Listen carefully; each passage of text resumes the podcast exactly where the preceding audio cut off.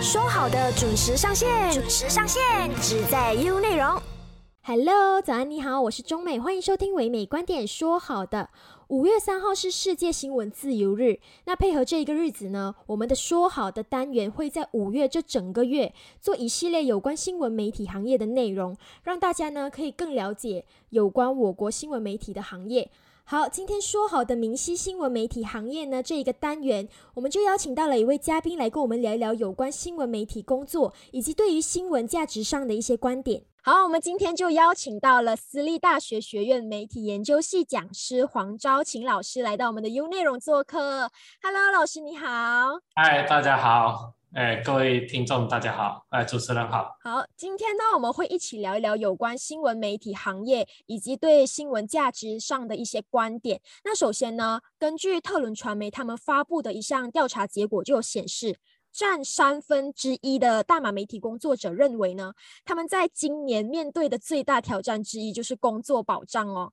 那老师，你认为我国的媒体行业目前存在着什么样的工作保障呢？那如果单纯就工作保障，我自己的个人理解来说，它可能比较涉及到就是一种职场转换的一种所产生的一个焦虑，或者是一些薪资给付的一个问题了。依我自己对于我一些报界朋友的了解，特别是在这个数码时代底下，嗯，各个传统的华文报业都要做数码转型。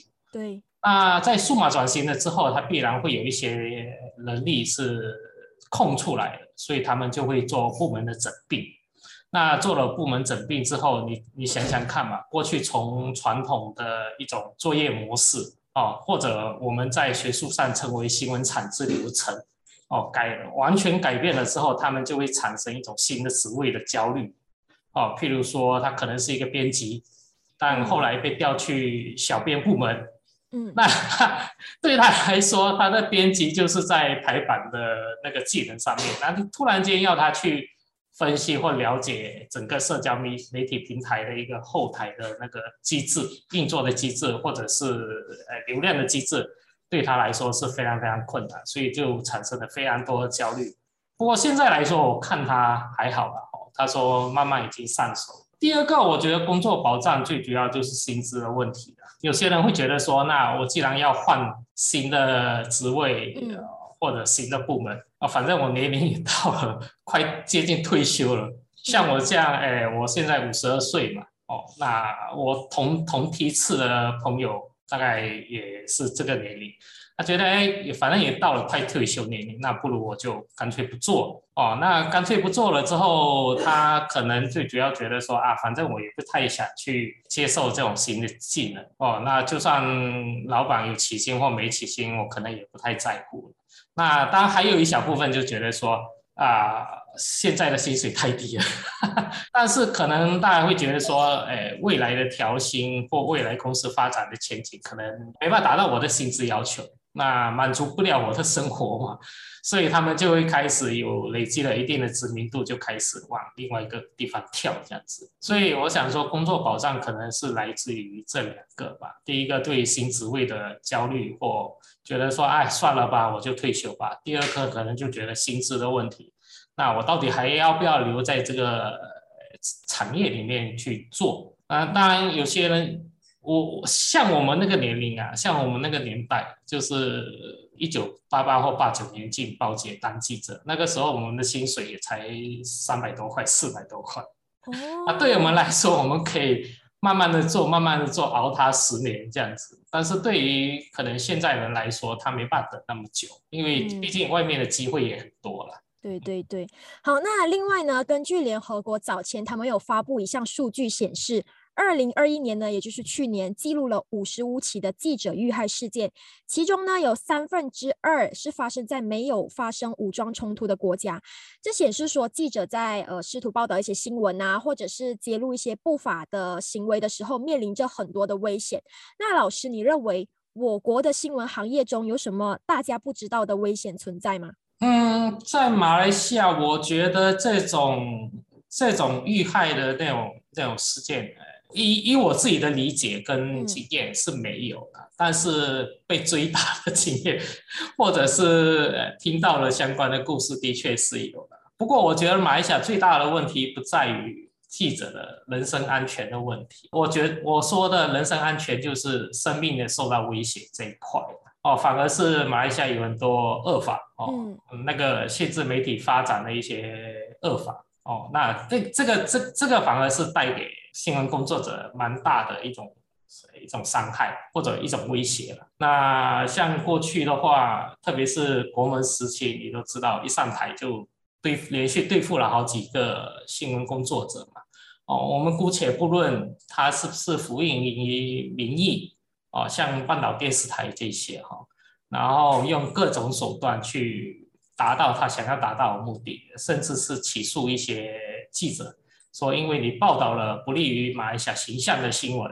或者你揭露了不利于马来西亚形象的新闻，所以就他就开始对付你。我觉得，所以马来西亚的我，我觉得首当其冲的最主要就是这些恶法哦。那执政党或者是一些政治人物哦，当然政治人物是比较客气了，不如称他为政客哦。他他们就会用这些手段来迫使你。不敢造次，然后我觉得这是比较大的危险，在马来西亚来说，它等等于就是说，你新闻工作者如果做一些揭露的事情，或者是不一样的、不同于执政党或政府的一些一些想法的时候，他就会用各种手段去恐吓你了。那过去当然以我自己的业界的工作经验或周遭朋友、媒体朋友所所面对的一个问题，当然有很多了，比如说。他禁止你去采访啦，或者就把你列入黑名单啦，啊，那纯粹就是因为你写的新闻啊，他觉得不喜欢，哦，那他直接指名道姓，哎，这个记者又不能来采访我的新闻，或者是哎，这家媒体，哎，我不发他记者证。啊，那我们过去也也有面对这样的一同样的一个问题，那唯唯一的方法就是你想办法再透过第三方去跟他沟通。啊，那我想说马来西亚最大问题在这里了。就是在于新闻自由方面，对吗？对啊，如果如果是谈从新闻自由的角度来看，的确了，因为你已经限制了媒体的采访自由嘛。那媒体的本质或者是诶，我们叫做与生俱来的一个使命，它基本上就是要监督政府嘛，啊，揭露不公不义的东西。那它的要揭露或要干什么，它要有采访的权利。那你连采访的权利都不给他，当然就涉及新闻自由的范畴。好，那老师，你认为我国新闻媒体行业有没有严重的人才流失的趋势呢？就你这么多年来的经验，你有发现到说年轻人比较不会想要进新闻媒体行业吗？会吗？哎，可能因为我是一个老师啦。嗯嗯。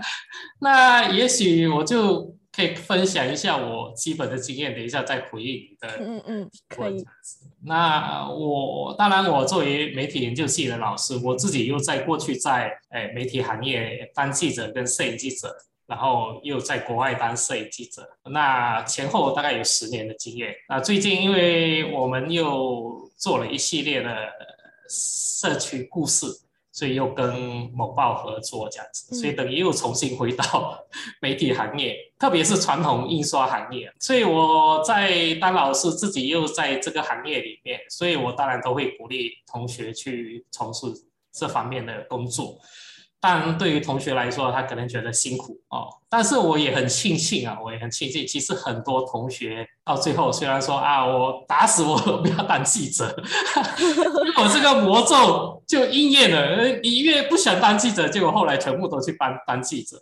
所以你说人才有没有流失，我是不太清楚。但是如果以我自己周遭的那个学生的一个一个就业情况来说，其实到最后还是蛮多同学进入了这一个行业。那至于说，哎，人才流失这一块，我整体来说我是不太清楚。嗯，但是你可以发现到说，就是他们的刊登的一些广告，或者是我一些媒体朋友给我的那个讯息，他就说：“哎，黄兆清，他直接叫我黄兆清啊，黄兆清，你有没有学生？哎，可以来当记者。”我说：“你要什么条件？”哦，他说：“就是要有。”呃，视频的能力啊，视频能力包括了，你可以自己做 stand up 啦，你可以剪接啦，你可以写稿啦，哦，当然基本的商业能力还是要有的，这是当呃新闻工作者的一个最基本的条件。所以我觉得现在的人才可能很缺哦，很缺就是这一块哦，就是数码数码影音或者是数码时代底下他所掌握的那些数码能力，包括了社交媒体平台的经营啊。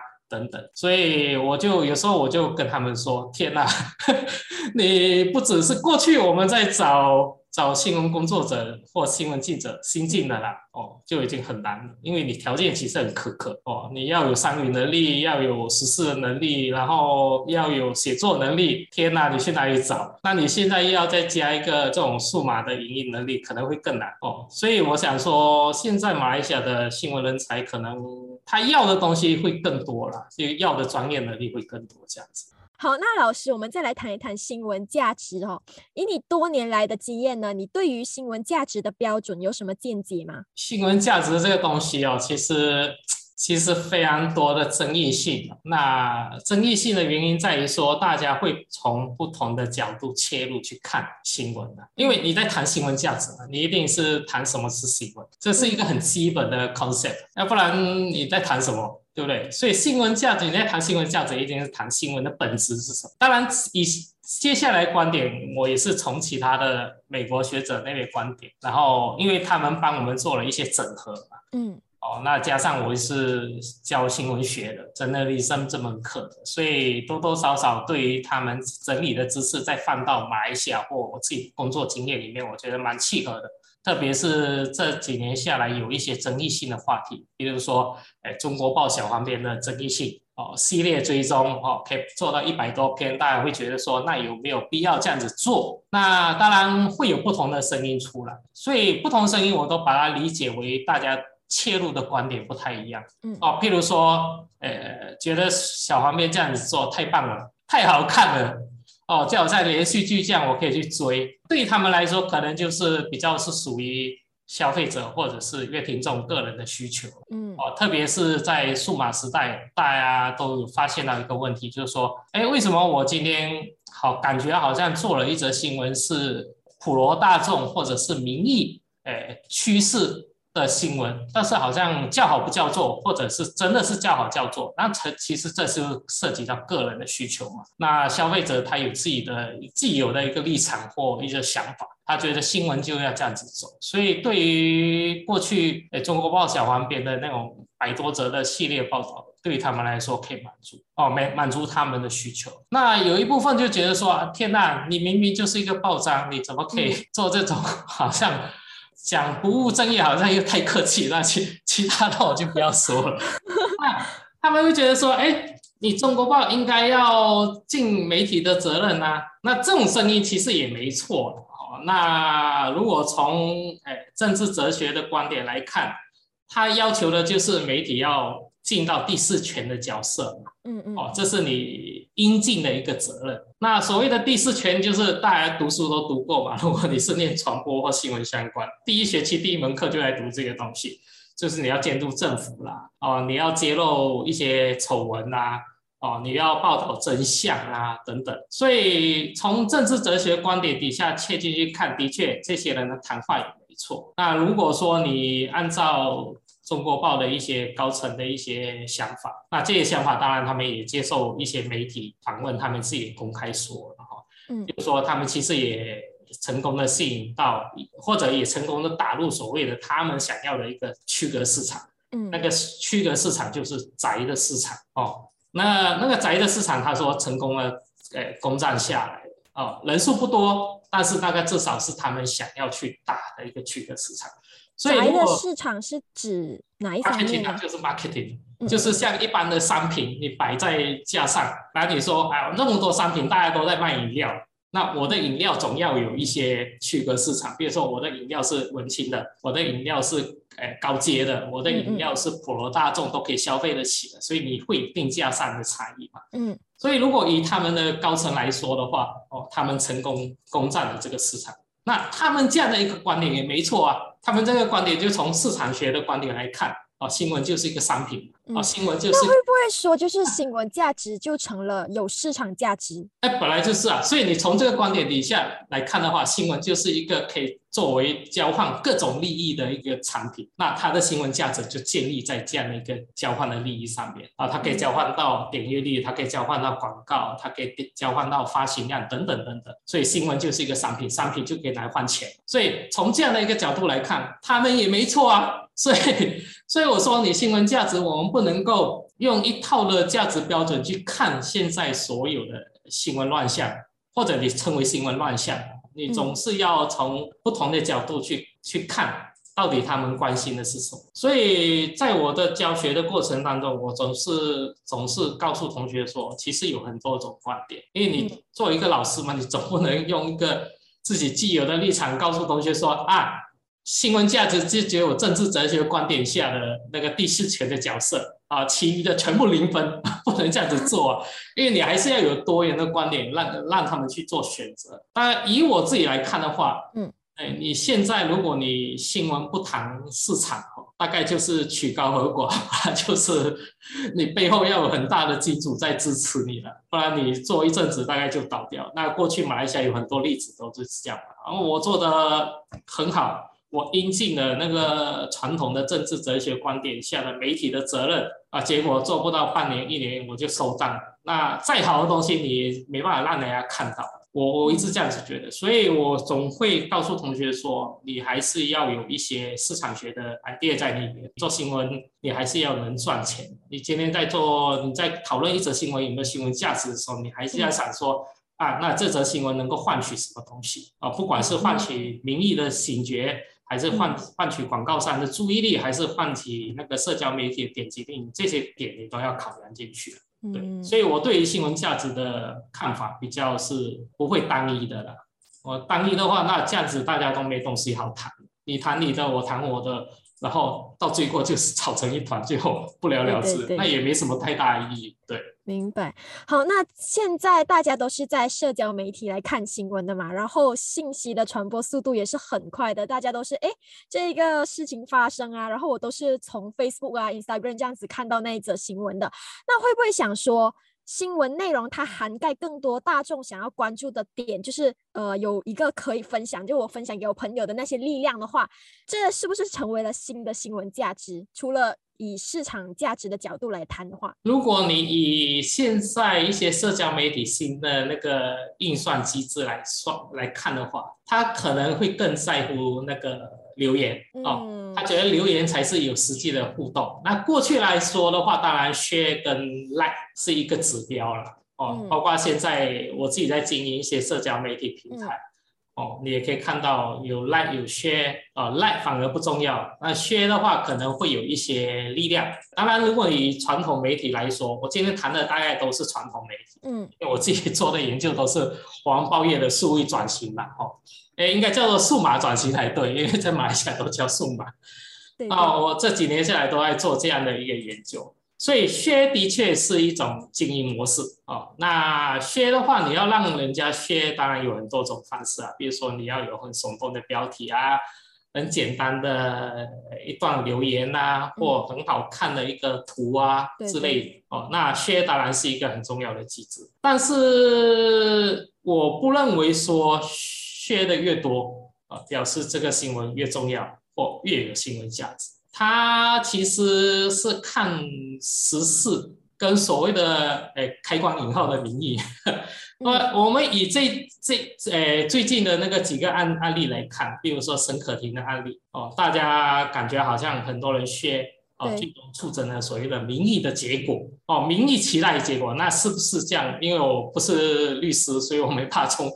法律的观点去看，如果纯粹的就是以传播的名义来看，它的确形成了一股的压力哦。这个压力不管是在哪一哪一个部分哈，不过我相信司法是不会受到动摇的哦，因为司法有它的独立性啊。所以，诶，很多人会觉得说，那血是一种机制哦，它最终可以看到民意的结果，民意的结果，那这也是报纸想要的一个结果，就是民生力量。对对对对。当你去报道一则新闻，很多人去削，然后最终媒体会觉得说，我今天报道这则新闻得到很多人的关注，价值，哎，我们展现了媒体的公信力、媒体的专业、媒体的那个所谓的力量，哦，促成了民意的结果。啊，如果你从这样的一个角度来看，的确也是如此，但是不实际是不是如此？我就不懂了哦，这个要问诶媒体组织的主管他们才更加清楚。那如果说以那个《新洲日报》最近的那个一系列的那个柬埔寨救猪仔的那个那个报道来看的话，啊，的确有这样的一个关系在里面哦，就是那个关系是很微妙的。但是我我一直说这个不是一个绝对的一个关系啊，但是分享这个东西或很多人留言，很多人点赞，的确是现在诶传统媒体组织啊，他们在经营社交媒体平台的时候很注重或很看重的一个点。那这个东西到最后会不会变成一种金钱，或变成一种广告的交换？啊，这个就有待商榷这样子。就是一个一个供应链这样子，它有新闻价值，它就会有可能成为呃市场价值这样子。对，maybe 是这样。那所以你看《新洲日报》诶，在诶这个事件之后，后来他就有做了一篇封面的报道嘛，他就本报的报道哦，那个揭露这个事情哦，率先揭露。那这个就是很典型的一个民意形成之后，再回过来回推说，我媒体展现了这个这个专业能力。或者诶启动或教育的那个那种能力这样子，但这这是其实各家都会这样子做的啦。比如说，你常常会看到一些媒体就是说啊，本报的报道获得重视，呃，本报的报道诶引起了更多广泛的讨论，本报的报道诶得到所有人的关注。那老师以我的观点的话，我认为说。新闻不管它是不是有分享性都好，有分享的力量都好，它最后可以产生一些民生的力量来帮助这些社会的现象的话，也算是一个有新闻价值的新闻。对啊，对啊，对啊，我们因为旁观者嘛，大概你也只能从这个角度出发，所以一样啊。新洲日报揭露了这个新闻，我只能够说，哎，他应尽了他专业媒体专业的能力。但是吊诡的是啊，万一有一天他分享的是那种。不好的形成了网络霸凌，那个这个时候我们怎么办？所以有时候我们在看这些个案的时候，其实蛮困扰的。除非我们真的能够找找到那个原来破文的或者是当事人，那我们才能了解到事情的真相，才能够说啊，到底是好的还是不好的。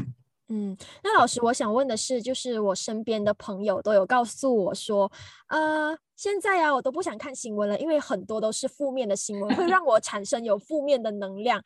然后我也发现到说，新闻好像负面的新闻关注点多于正面的新闻。那老师，你对于这一个有什么看法呢？其实大家不用那么悲观了，悲观的话。媒体行业就没有它存在的必要性了，社交媒体也不用了哈。那我总是觉得说，大家要了解新闻，或者是我们在数码时代底下，我们把它当做是一个资讯 information 来看的话，不要把它当做 news 来看的话，嗯，呃，不管是资讯还是新闻，它其实它的本质是一个冲突啊，它是有冲突性的。这样冲突性不是人打人的冲突性啊，冲突性指的就是说，它可能跟你原来的。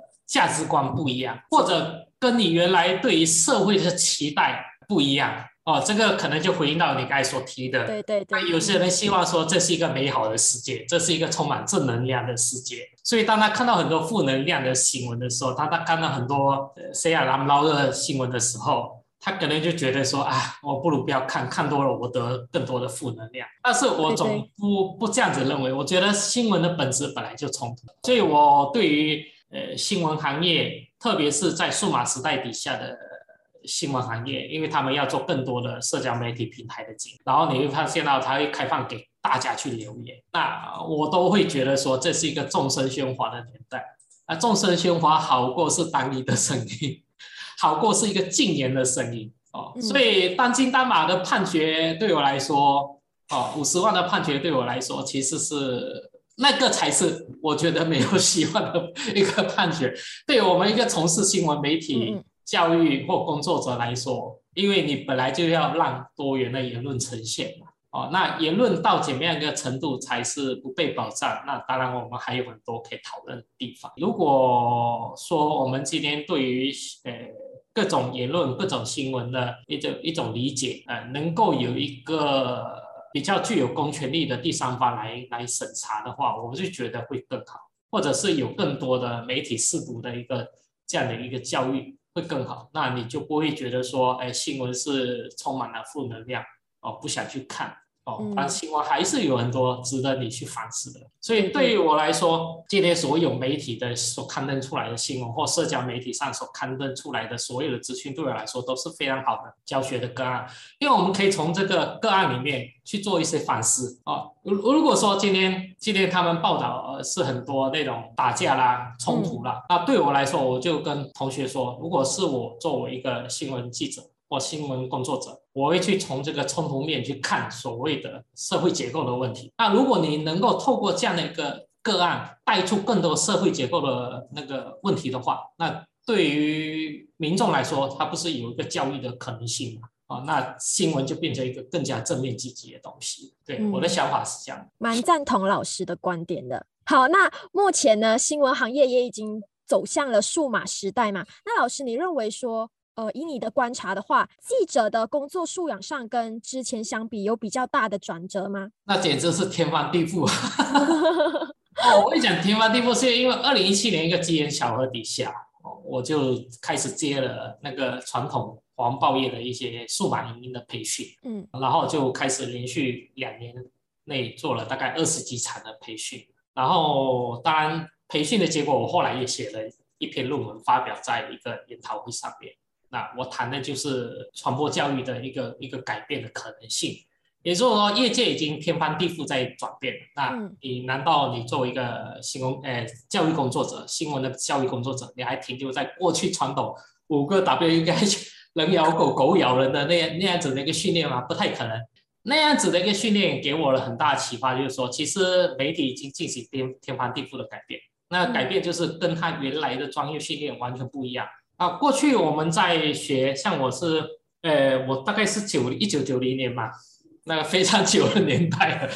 一九九零年我就进入呃那个那个时候叫做韩星新闻传播学哦，念新闻系。那时候整个马来西亚只有他开以中文为主的新闻系，而且也只有新闻系啊，那个是非常非常传统的，就教你排版啊。什么叫五个 W 加 HR？怎么到金字塔写作啦？啊，新闻摄影就是一板一眼的。但你如果比较你现在，呃，你用这样的一个传统技能，你放到现在这个数码年代，他根本没办法做。特别说，像我在做一些培训的时候，有一些比较资深的新闻工作者，他们对于资讯掌握能力很弱啊。对于我们来说，可能在手机上按几个键就很容易完成那个影片的新闻影片的剪辑或拍摄。但对于他们来说非常非常的困难，因为他们告诉我，他们的手机用来只是收 WhatsApp 发新闻，用 WhatsApp 发新闻跟收主管的一个讯息，那他连手机的录影功能在哪里，录影的时候那档案存在哪里都不懂。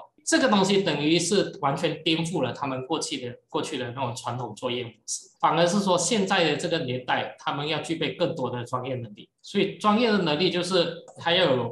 录影的能力啦，嗯，还有剪接能力。这个录影哦，不是只有手机录影、手机剪接，它还可能还要有数码相机的录影，然后用电脑的剪接的能力。然后与此同时，他可能规模比较小的，他还要做主播。啊，做主播的同时，他可能还要去想那个脚本，他可能还要做小编。所以对于现在来说，数码时代底下，我记者的那个那个专业或者是工作。有非常非常大的转变，对，所以你说，呃，媒体的记者的工作素养，在这个数码年代底下，如果报馆真的给不到你的相关的训练，不过我现在，因为我做了二十几场嘛，其实报馆都给很多训练。如果报馆真的给不到你训练，哦，自己真的还是要去加强化这一块。好，那老师，我们现在再来谈一谈有关独家报道这一块哦。根据调查呢，有百分之八十八的人比较倾向于进行独家报道。那老师，我想问的是，为什么记者都比较倾向于挖掘独家报道呢？以你多年来的经验啦，以前的独家报道跟现在的独家报道在定义还有形式上有什么变化吗？你你一讲那个过去跟现在，又要做比较了。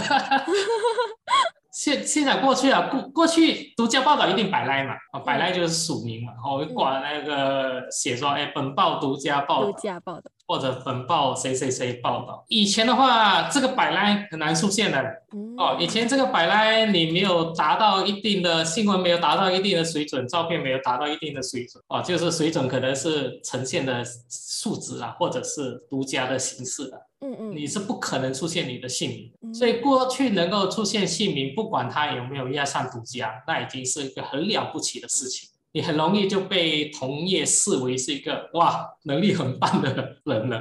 那如果是押上独家，你更不得了了，那你就是朝向升职未来总编辑之路。走了。就以前的话，如果你进行一篇独家的报道的话，就可能会升职啊，这些就是对，你就很容易就变成高级记者，然后职位会升得更高，然后你会成为同业哎眼中非常可怕的一个竞争对手，因为有你出现的场合，就会有独家报道，那其他同业就会漏新闻的意思。所以或者是说你你的人脉非常非常的够，所以你的消息来源非常多。所以你才有可能拿到独家的信。那像我过去以前在沙捞越的报报纸在做的时候，我的我我的负责的线就是议会，我天天去议会，天天哦，天天跑议会，天天跑相关的单位、政府部门，然后好不容易就挖到一则独家信，那也是跑了快两年的结果。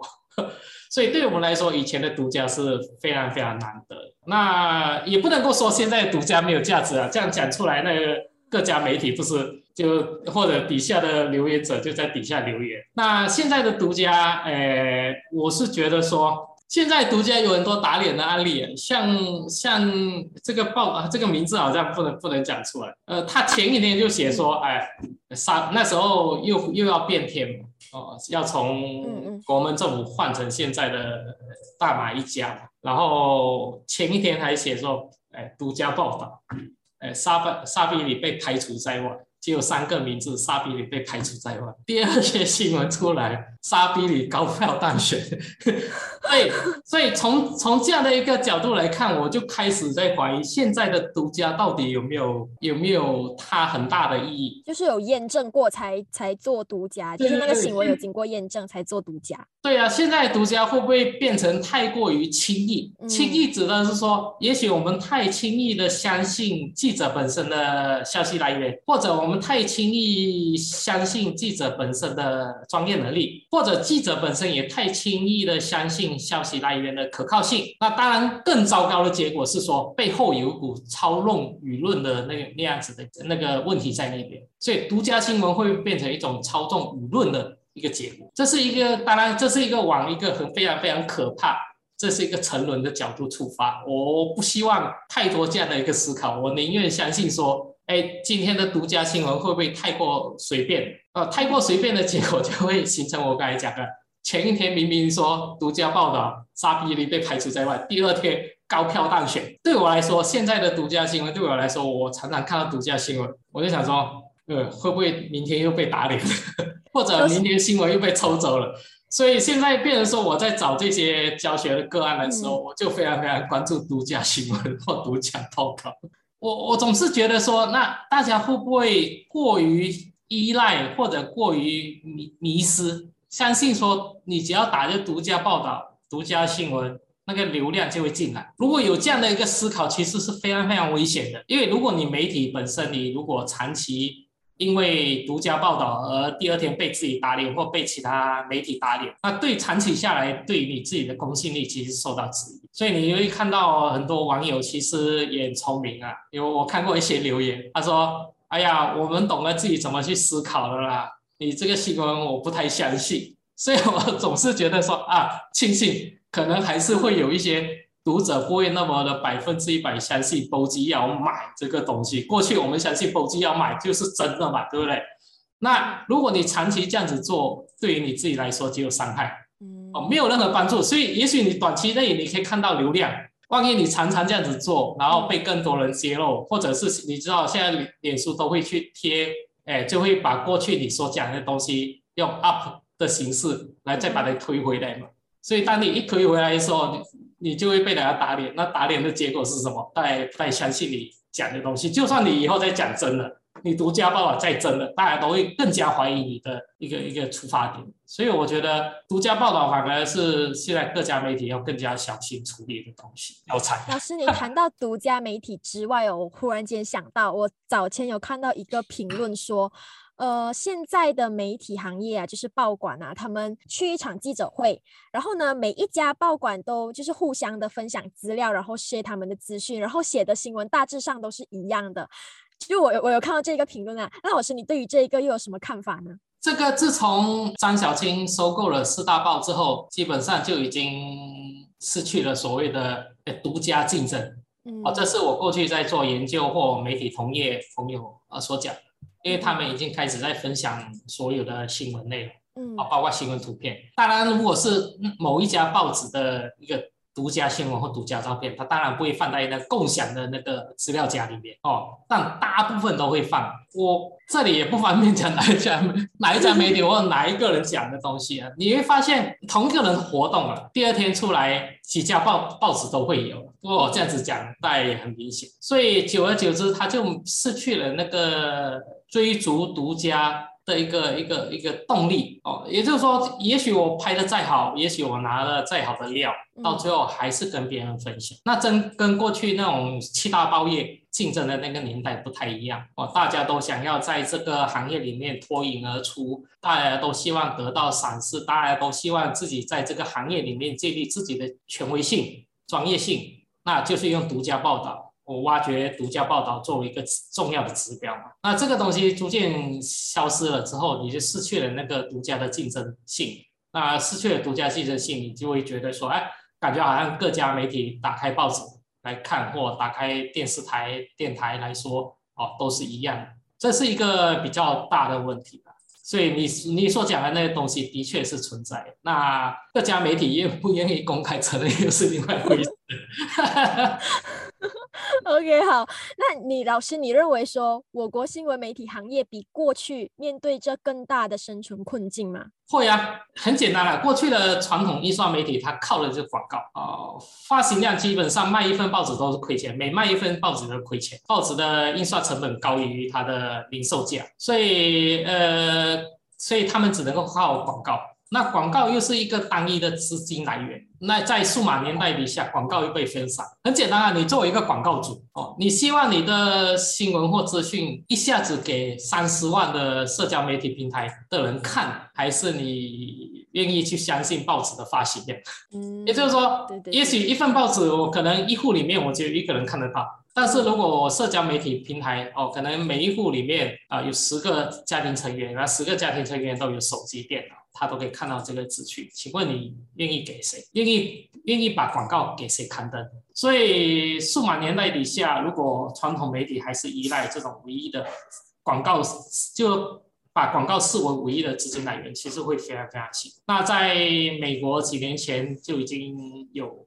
更多的学术报告出来或学术的文章出来，他说在数码时代底下，传统媒体要寻求更多的资金来源，那也还好。现在开始，传统媒体也在寻求这样的一个可能性。哦，包括说我做一则新闻，我去找个冠名赞助。那冠名赞助并不是说啊，比如说我今天啊，我做华文教育的那个报道，嗯，我去找一些华教团体来赞助，或找一些。对于这种华教课题有兴趣、有使命的、有有责任感的、有包袱的一些企业家来赞助，哦，是是这样的形式，而不是说我今天去找一个商家，我收他钱，我写他很好的地方哦，都没有缺点啊，并不是这样。虽然这是其中一块，但是更多这种寻求其他资金来源来赞助我的新闻报道，那这些有些媒体在做。而且那个效果成果还不错，因为它第一一来它减轻了传统媒体的那个负担，第二它又有一些额外的收入给进来，所以如果还有人把。广告是我唯一的资金来源，那就是他如果关掉，那也不觉得可惜哦，因为他其实没有警觉到说广告真的不能是一个唯一的资金来源。明白。好，那最后呢，老师，你对于我国新闻媒体行业有什么观点或者是想法吗？对于新闻媒体行业的前景，我这个想法跟提出来一定会 会被很多人讨厌。为什么？原因是因为。很很坦白啦，因为其实以前我在在媒体行业的时候，我自己也没有这种警觉性哦，或者我在那个组织媒体组织里面的时候，我也没有发现到他的问题。但是后来我去台湾念念书，然后一直在三个学位都是念相关的那个科系之后，你重新回来去反思过去我的所作所为，所作所为 听起来是很沉重，但的确是这样，你会发现到说，天哪！原来我过去也这样子做，这样子做新闻其实是错误的。像我刚才讲，我一直在强调，因为我在教新闻学，所以我很多的案例都会来自于传统媒体，因为传统媒体的新闻比较好讨论，哦，电视媒体它一晃就过，比较难讨论。所以你会发现，所有新闻为什么到了今天，我们还在写他说他表示，所有新闻都是如此。对，不管是任何争议性哦，不争议的都是如此哦，特别是那种哎一左一右。把两个人的谈话都放在一起，然后我们叫做客观性报道啊。当然，这种客观性是假的啦。哦，客观性呢，你应该要揭露更多的事实啊，而不是左边一个他说他表示，右边一个他说他表示，然后呢，结果呢，问题在哪里？如何寻求解决之道？没有，到最后就是一左一右的客观性报道就变成口水式的报道。那如果你今天作为一个媒体工作者，你今天还在停留在他说他表示，我我我，如果我是懂得新闻媒体操作，我就很容易操弄你。我只要提一些有争议性的，像最近不是有一个跳河了吗？他说那个河很肮脏，我跳河。对对对，啊，那个有争议性的，很容易就引起所有人的目光，因为新闻本质就冲突嘛。哦，你还是在报道他说他表示，一直到今天，哦，就变成口水战了。